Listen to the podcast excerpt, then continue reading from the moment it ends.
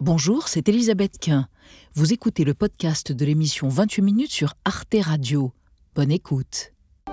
Les bombardements et les tirs continuent de résonner dans l'est de l'Ukraine, mais la ligne de front semble figée, comme ici dans la région de Donetsk, où ces soldats ukrainiens s'apprêtent à passer l'hiver. On est passé à une guerre de position. Tout le monde reste là où il est. Il n'y a plus de mouvement de troupes. Les Russes n'avancent pas, et nous non plus. Pourquoi la contre-offensive menée par Kiev depuis cinq mois n'a-t-elle pas changé la donne sur le terrain? Dans une rare interview accordée au magazine The Economist, le chef d'état-major de l'armée ukrainienne dresse un constat d'échec. Nous sommes dans une impasse. Il n'y aura probablement pas de percée profonde et belle. Comme on le sait, attaquer est plus dur que défendre, et ça ne dépend pas des Ukrainiens, mais des pays occidentaux. Mais cet appel du pied pour réclamer de nouvelles livraisons d'armes sera-t-il entendu? Les chancelleries occidentales sont toutes absorbées depuis un mois par la guerre entre Israël et le Hamas. Le président ukrainien redoute que l'Ukraine soit peu à peu oubliée. La guerre au Moyen-Orient détourne l'attention. La Russie a bien compris qu'avec ce conflit, l'attention se porterait moins sur l'Ukraine. La situation est d'autant plus inquiétante pour Kiev que le président américain Joe Biden peine à convaincre le Parti républicain de continuer à soutenir financièrement l'Ukraine face à l'invasion russe. Alors les Ukrainiens risquent-ils de devenir les victimes collatérales du conflit au Moyen-Orient? Après l'échec de la contre-offensive éclair de Kiev, le conflit va-t-il se muer en guerre longue, au risque de basculer dans l'enlisement et l'oubli? Trois invités pour ce débat. Général Dominique Trinquant, bonsoir. Vous êtes l'ancien chef de la mission militaire française auprès de l'ONU. Votre essai, Ce qui nous attend, l'effet papillon des conflits mondiaux, vient de paraître. Et selon vous, la contre-offensive ukrainienne est effectivement un échec. Elle n'a pas progressé depuis le 6 juin. Et à l'approche des deux ans de cette guerre, les Ukrainiens se posent des questions, de plus en plus de questions, à propos de son issue. À côté de vous, Jean de Glignasti. Bonsoir, monsieur, directeur de recherche à l'IRIS, ancien ambassadeur de France en Russie. Vous avez également été consul général de France à Jérusalem.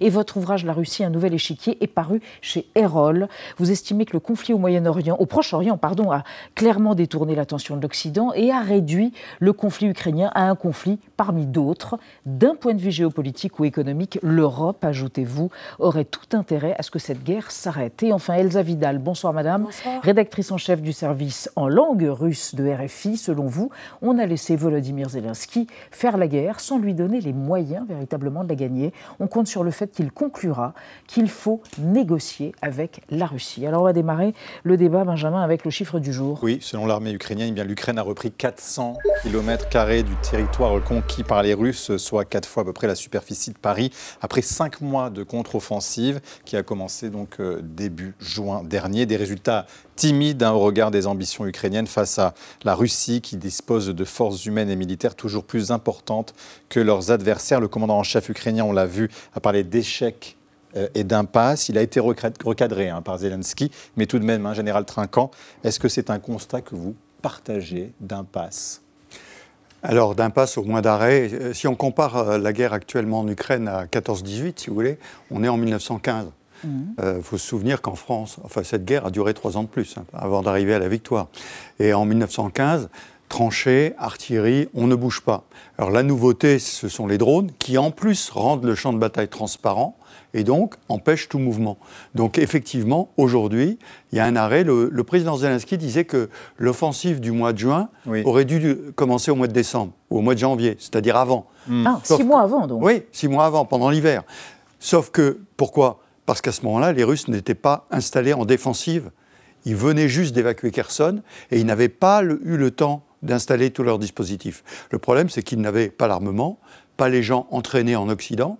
Et donc, c'est effectivement hmm. un peu de la faute de l'Occident qui a fourni l'armement et l'entraînement trop tard et qui n'a pas permis à l'armée euh, ukrainienne de bénéficier de l'ampleur de la victoire de ce moment-là, évacuation de Kherson, reprise de Kharkiv au nord en septembre, ça aurait pu être dans la continuité une offensive. Non, ça s'est arrêté pendant six mois. Et là, les Russes se sont installés, comme le dit le chef d'état-major de l'armée ukrainienne.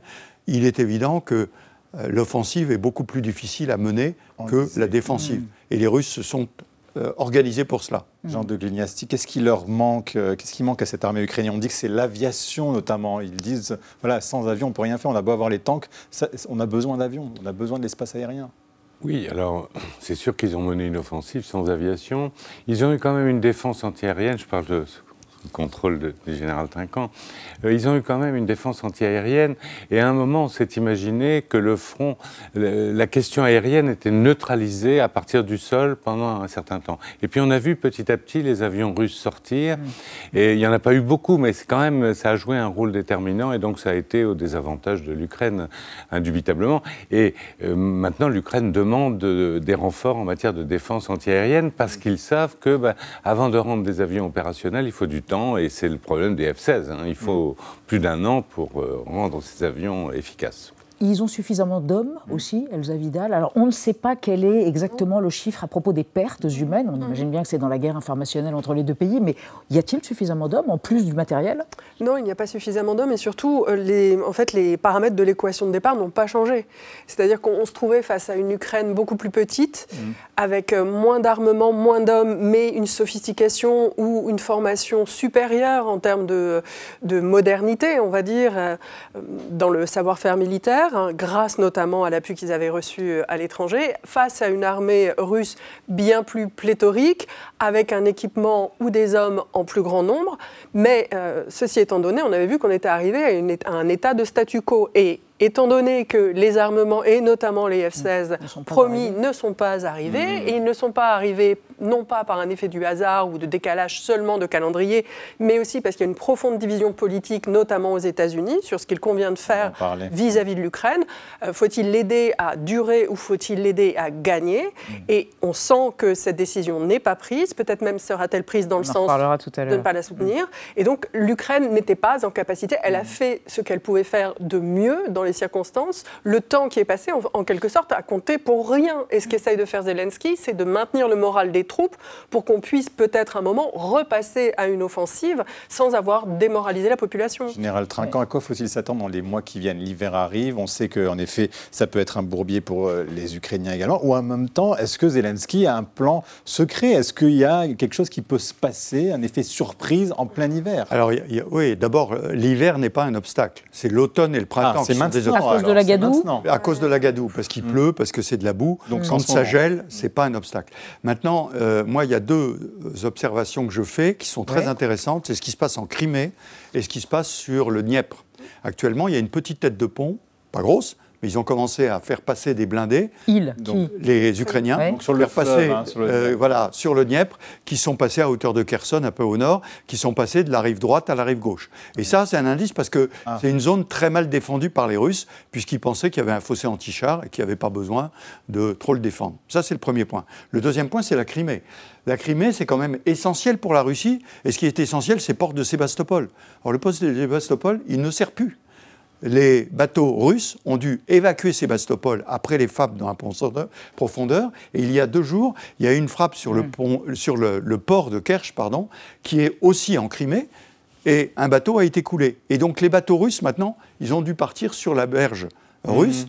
Et donc la Crimée, aujourd'hui, devient un, outil peu utilisable par la Russie. Ni pour la flotte, ni pour la logistique. Mhm. Et donc là, c'est peut-être quelque chose qui peut être intéressant. Voilà. Mais, mais alors, au-delà de, de, de, de, ces événements, euh, Jean de Glignasti, est-ce que il y s'est passé ce qui s'est passé il y a un mois, l'attaque terroriste du Hamas euh, contre Israël, la guerre qui s'est installée, enfin à Gaza, vers Gaza. Est-ce que ceci a détourné l'attention internationale du conflit ukrainien? Incontestablement. Quand on dit d'ailleurs l'attention internationale, la principale qui compte, c'est celle des États-Unis. Donc il y a eu concomitance à la fois de l'élection d'un nouveau président de la Chambre des représentants, qui a dit clairement que pour lui, sa priorité, c'est Israël, qui n'était pas tout à fait contre l'aide à l'Ukraine. Hein. Il ne s'agit pas de laisser tomber l'Ukraine, mais la priorité, à l'heure actuelle, c'est clairement Israël, et Zelensky s'en inquiète à juste titre. Les États-Unis, donc vous dites hein, justement les États-Unis qui pourraient réduire leur aide. Ce n'est pas la volonté de Joe Biden, euh, vous le dites, mais c'est pas, c'est l'avis des républicains. Et on va écouter l'un d'eux, c'est Mike, Mike Johnson, hein, pas n'importe qui, le président de la Chambre des représentants aux États-Unis. Notre première priorité est une aide financière immédiate d'urgence à Israël, afin qu'il puisse vaincre le Hamas et se protéger en tant que nation. C'est ça qui est en jeu. On dit que vous souhaitez offrir rapidement une aide à l'Ukraine, mais dans le cadre d'une mesure distincte Nous devons d'abord nous occuper de notre propre maison. Et sécuriser nos frontières est une priorité essentielle pour le peuple américain. Vidal, quel changement de pied hein, tout de même. Alors, 14 milliards de dollars ont été euh, versés en faveur d'Israël. On disait qu'il fallait à peu près 50 milliards, je crois, euh, pour, pour l'Ukraine. Là, pour l'instant, euh, c'est gelé. C'est-à-dire qu'on est dans une situation politique aux États-Unis qui n'a rien à voir avec quelques mois auparavant. D'une part, oui. Et en plus, c'est une, une, situation politique qui peut perdurer et qui peut même s'aggraver en fonction du résultat de l'élection présidentielle. Qui aura lieu dans, dans un, un, an. Juste un an. Et c'est pour ça que le volet européen de l'aide à l'Ukraine, qui est désormais d'ailleurs supérieur à celui de l'aide américaine, va devenir de plus en plus important. C'est pour ça qu'il est important pour les sociétés européennes de décider, enfin de porter sur la place publique un débat qui est de savoir ce qu'on entend faire véritablement avec l'Ukraine, comment on veut renforcer notre coopération. On a proposé d'institutionnaliser une aide de 50 milliards entre l'année prochaine et 2027. Ça, ça, va être en débat. Ça va être en débat notamment puisque maintenant l'Ukraine est acceptée comme pays qui fait officiellement acte de candidature à l'Union européenne. Oui, depuis aujourd'hui, hein, la Commission européenne a accepté d'ouvrir des négociations de. Donc il, il faut que l'Europe, si elle veut préserver sa sécurité et prendre la mesure de ce que cette guerre amène en Europe, se saisisse de cette question sans compter principalement sur les États-Unis. Oui, mais général Trinquant. Oui, mais je, je pense que, et je, je, suis tout à fait d'accord avec ce que vient de dire Elsa, mais je pense que c'est la réalité. Quand on dit qu'on se, le conflit euh, de Gaza mmh. a détourné, il a tourné médiatiquement. Oui médiatiquement. Oui. Les Européens, oui. ils sont toujours concentrés là-dessus. L'aide européenne, elle est toujours concentrée sur l'Ukraine. Là où il y a un problème, c'est effectivement avec les Américains. Mais les Américains, il faut savoir qu'ils sont engagés directement à Gaza. Ils ont deux groupes aéronavals oui. qui sont là-bas. C'est pas du tout. Mais par rapport à l'Ukraine, c'est l'aide américaine qui est décisive. Non. Oui. Comme non le disait Elsa, l'aide européenne maintenant. est très importante. Mais Et sur le long terme, c'est celle qu'il faudra privilégier. Parce qu'avec le volet qui s'est mmh. ouvert aujourd'hui, ben, clairement, l'Ukraine est un futur pays européen, et c'est donc à l'Europe oui, mais... de l'aider. Alors ça ne veut pas dire que l'aide américaine n'est pas du tout utile, au contraire, elle est, elle est, utile. Mais ce que je veux dire, c'est que notre perspective, elle est très médiatique. On ne parle plus de Gaza, oui. on ne parle plus de l'Ukraine. À Bruxelles, on parle toujours de l'Ukraine et on met toujours en place les dispositifs de soutien à l'Ukraine. Oui, alors à propos effectivement de ce renversement de priorisation, on parlait énormément de l'Ukraine il y a un an. Regardez notre archive, c'était précisément il y a juste un an, Volodymyr Zelensky était sacré homme de l'année par le magazine américain Time. Volodymyr Zelensky, sacré personnalité de l'année par le Time Magazine. Le choix n'aura jamais été aussi clair pour son rédacteur en chef, Edouard Felsenthal. Par ce choix, le magazine américain a aussi voulu rendre hommage à l'Ukraine et à son esprit de résistance. Que la bataille pour l'Ukraine suscite de l'espoir ou de la peur, Volodymyr Zelensky a galvanisé le monde d'une manière que nous n'avions pas vue depuis des décennies. Le visage de Zelensky, 44 ans, ancien comédien devenu président, s'affiche en couverture du magazine, avec son pull kaki qui le symbolise désormais aux yeux du monde. Jean de Glignasti, il est plus au centre de l'attention tout de même, ce, pré ce président euh, ukrainien. D'ailleurs, les élections dans son pays présidentiel, il les a repoussées. On le sent un peu fragilisé. On n'est plus du tout à cette époque-là, aux ouais. yeux de l'Occident. Il, il, est fragilisé parce qu'il a incarné la mobilisation du peuple ukrainien, il a incarné la guerre. Mmh. Or, euh, quand on voit la déclaration de Jalouzny, quand on voit effectivement euh, l'aide militaire américaine qui risque quand même de baisser un peu, quand on voit certaines interrogations en Europe même, donc euh, les, les, Ukrainiens en général doivent, se, commencent à se poser la question. Ils sont fatigués? Euh, le, le, peuple est fatigué, mais ça c'est normal, hein, vu l'effort qu'ils ont fourni, euh, c'est normal. Mais à ce moment-là, on rentre dans une problématique un tout petit peu différente, qui est celle est-ce qu'il ne faut pas commencer peut-être à négocier, etc. Et du coup, ça fragilise Zelensky, bien entendu, parce que lui, c'est l'homme de la guerre. Mmh. Et on sait que à la fin des périodes de guerre, les grands dirigeants guerriers, Churchill, mmh. De Gaulle, ont été renvoyés par leur ce, peuple. Ce qui est vrai, Elsa Vidal, c'est que le conflit au Proche-Orient a des répercussions en France, oui. chez nous, euh, dans les pays urbains, beaucoup plus forte que celle d'Ukraine, où il y avait une forme de consensus. Donc ça change aussi la donne. Alors, je suis d'accord avec vous pour dire que notre attention a été captée euh, de mm. manière absolument indéniable par euh, la violence de ce qui s'est passé au Proche-Orient. Et l'importation, du coup. Et l'importation qui, pour le moment, je pense, est, est est peut-être suspendu, enfin qui ne nous est pas, qui n'est pas inéluctable en France. Mm. On peut encore, je pense, faire front de manière unie, même en étant français d'origine juive ou avoir la nationalité israélienne ou français d'origine musulmane. Je pense qu'on peut encore, avant tout, se considérer comme français. Ça pourrait nous éviter bien des tensions. Mmh. Mais en termes de conséquences concrètes, la guerre en Ukraine est beaucoup plus importante pour nous, pour le devenir et le quotidien de tous les Français, en termes de coût de l'énergie, mmh. en termes de mouvement de réfugiés et en termes de futur.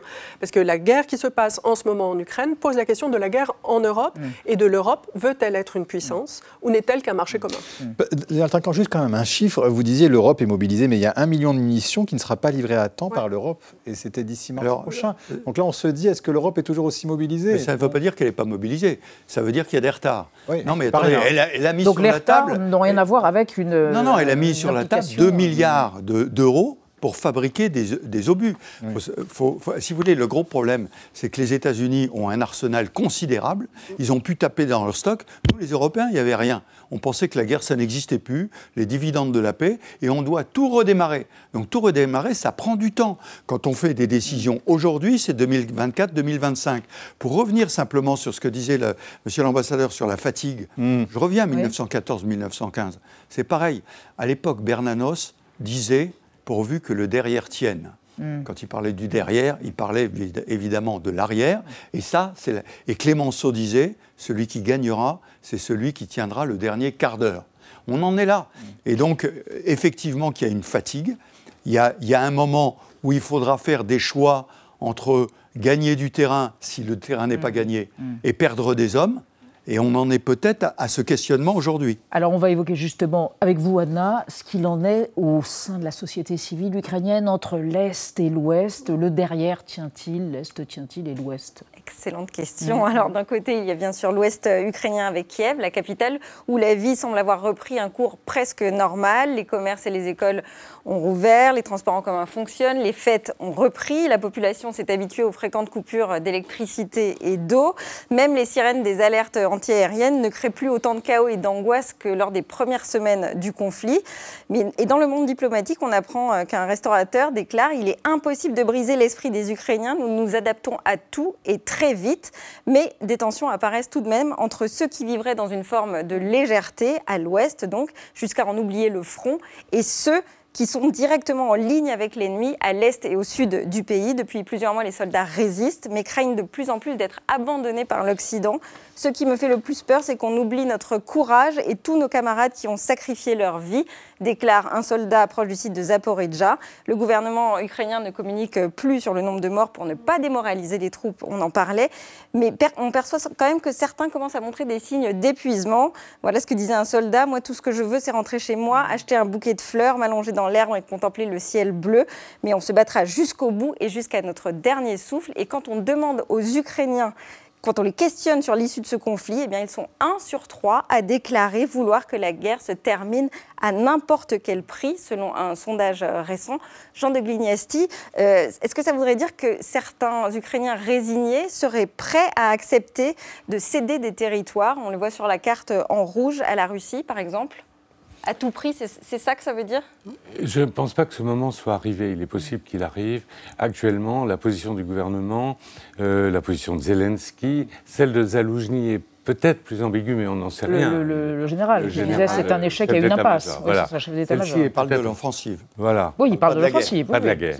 Donc pour l'instant, l'objectif, c'est de récupérer l'intégralité des territoires, qui est, j'allais dire, des défaitistes euh, à l'arrière. Ça, c'est nécessaire, enfin ça arrive. Mmh. Euh, mmh. Euh, sur le fond, quand même, il y a un moment où la question se posera beaucoup plus nettement s'il y a un gel continu de, du conflit. Parce que pour l'instant, c'est un sur mais là où ça va commencer à devenir dangereux pour la poursuite de la guerre, c'est mm. quand on dépassera ce, stade. Le tiers me paraît à la fois vraisemblable et pas dangereux. Et puis n'oublions pas, juste un petit mot, euh, quand on a perdu tout ce monde, tous ces morts, tous ces blessés, paradoxalement, ça ne vous décourage pas, au contraire, ça vous encourage à aller jusqu'au bout, parce que ces sacrifices ne doivent pas avoir été faits en vain. Et dans le même temps, on assiste à des désertions aussi. ça, j'allais dire, Partout. il y, en a partout des désertions. Et, ce que vous décriviez comme euh, tableau, c'est-à-dire les gens qui sont au front, qui combattent, hum. imaginez-les, pendant six mois, ils se prennent des obus, ils sont dans des tranchées, dans la boue, etc. Et ils ont une permission, et tant mieux pour eux. Et ils reviennent et ils voient des gens aux terrasses des cafés comme si de rien n'était. Donc il y a un décalage énorme. Et vous avez là des gens qui disent bah, je ne vais pas retourner au front, et d'autres qui disent vivement que je me retrouve avec mes camarades au front parce qu'au moins on a quelque chose en commun. Vous voyez, il y a des, ces deux attitudes qui peuvent me jouer. Donc des négociations avec la Russie, aujourd'hui, ça semble peu envisageable. Pas pour le moment, mais je pense qu'il y a clairement, en tout cas du côté américain et parmi certains États européens qui sont sceptiques sur la possibilité de porter encore l'effort de guerre. Euh, l'idée que le temps aidant, cette offensive n'ayant pas porté ses fruits, peut-être la population et peut-être les dirigeants ukrainiens viendront-ils à cette conclusion par eux-mêmes Tout le monde se retient de parler au nom des Ukrainiens, mais il est clair qu'un certain nombre d'États pensent que c'est la meilleure solution et qu'il faut laisser les Ukrainiens y arriver d'eux-mêmes. Oui, mais l'enlisement, c'est justement ce sur quoi avait musé Poutine euh, et euh, général Trinquant. Et c'est ce qui est en train de se passer quelque part. Non? Mais, non, mais tout à fait. Mais et, sur le... et, cette guerre psychologique aussi qui peut affecter le moral des, Ukrainiens, on le voit. Un tiers, c'est pas rien. Oui, alors encore une fois, si on revient à la déclaration du chef d'état-major, il parle de l'offensive là. Et donc il y a un problème là. C'est pas la guerre complètement. Mais la guerre sur le long terme, c'est sûr que Poutine a pu organiser la société l'industrie russe pour faire la guerre. Donc sur le long terme, il a un avantage. en 2026, j'ai lu, en termes d'hommes et d'équipements militaires. Non, mais bien sûr, il a, il a un avantage. Et donc, les, et je pense euh, qu'effectivement, le moment n'est pas venu. Mais les Ukrainiens, à un moment, vont se poser la question en disant Attendez, on va gagner combien de centaines de kilomètres carrés pour perdre combien d'hommes? La, euh, la, démographie ukrainienne, c'est 1,2 le taux de natalité. Mmh. C'est-à-dire que c'est effondré. Ah donc ça veut dire si en plus ils perdent des jeunes, quel est l'avenir de l'Ukraine? Or, l'avenir de l'Ukraine, aujourd'hui, on l'a vu, l'Europe lui tend les bras, c'est l'Europe. Alors, qu'est-ce que vous voulez? Vous perdez un peu de terrain et vous avez l'avenir devant vous Ou bien vous continuez pendant trois ans à perdre des hommes et à un peu enterrer l'avenir de l'Ukraine. Je ne dis pas que c'est le moment, mais il y a un moment, il faudra se poser cette question-là quand même. Jean de Glignassi, est-ce que finalement, pour rebondir sur ce que disait Elta Vidal, c'est pas ce qu'espèrent peut-être les Européens sans le dire clairement Il y a un soutien qui est affiché, mais en même temps, on va, on va laisser les Ukrainiens se rendre compte qu'à un moment donné, il faudra arriver à cette négociation. C'est le cas, en tout cas, manifestement, de la France, de l'Allemagne, de l'Italie, etc. C'est pas le cas. Un changement de pied, non, quand même? Non, parce ah que en fait, euh, quand on regarde les, euh, le, président français, quand on regarde l'évolution de ses discours, évidemment, mhm. il a été de plus en plus un soutien ferme de, l'Ukraine. Il n'a jamais dit que la Russie devait perdre. Il a toujours dit que la Russie ne devait pas gagner. Mhm. Qu'est-ce que ça veut dire concrètement, mhm. ne devait pas gagner? Ça veut dire qu'en fait, on s'arrête là, hein, objectivement, quand on regarde. Et donc, ça veut dire qu'il faudra des, des concessions territoriales. C'est ça, on ne peut pas prononcer ce mot. Mais dans la réalité, tout le monde y pense. Hmm. Euh, n'oublions pas que dans les accords de Minsk, il n'y avait pas un mot sur la Crimée. On avait dit clairement que la Crimée, bah, bon, allez, c'était profit et perte. Ah, N'oublions pas aussi que l'accord qui a été euh, quasiment signé, enfin presque agréé euh, en totalité en mars 2022 à Istanbul, hmm. prévoyait un sort spécial pour la Crimée qui hmm. était soumis à référendum au bout d'un certain nombre d'années. Donc on sait bien qu'il y aura quelque chose. Le moment n'est pas venu, mais en tout cas, il arrivera. Merci infiniment à tous les trois pour ce débat qui était passionnant autour de notre question du jour sur l'Ukraine qui se sent clairement en ce moment abandonnée. Retrouvez le podcast de 28 minutes sur toutes les plateformes de podcast et sur arteradio.com. Et pour soutenir l'émission, abonnez-vous, commentez, critiquez, mettez des étoiles et partagez le podcast avec vos proches.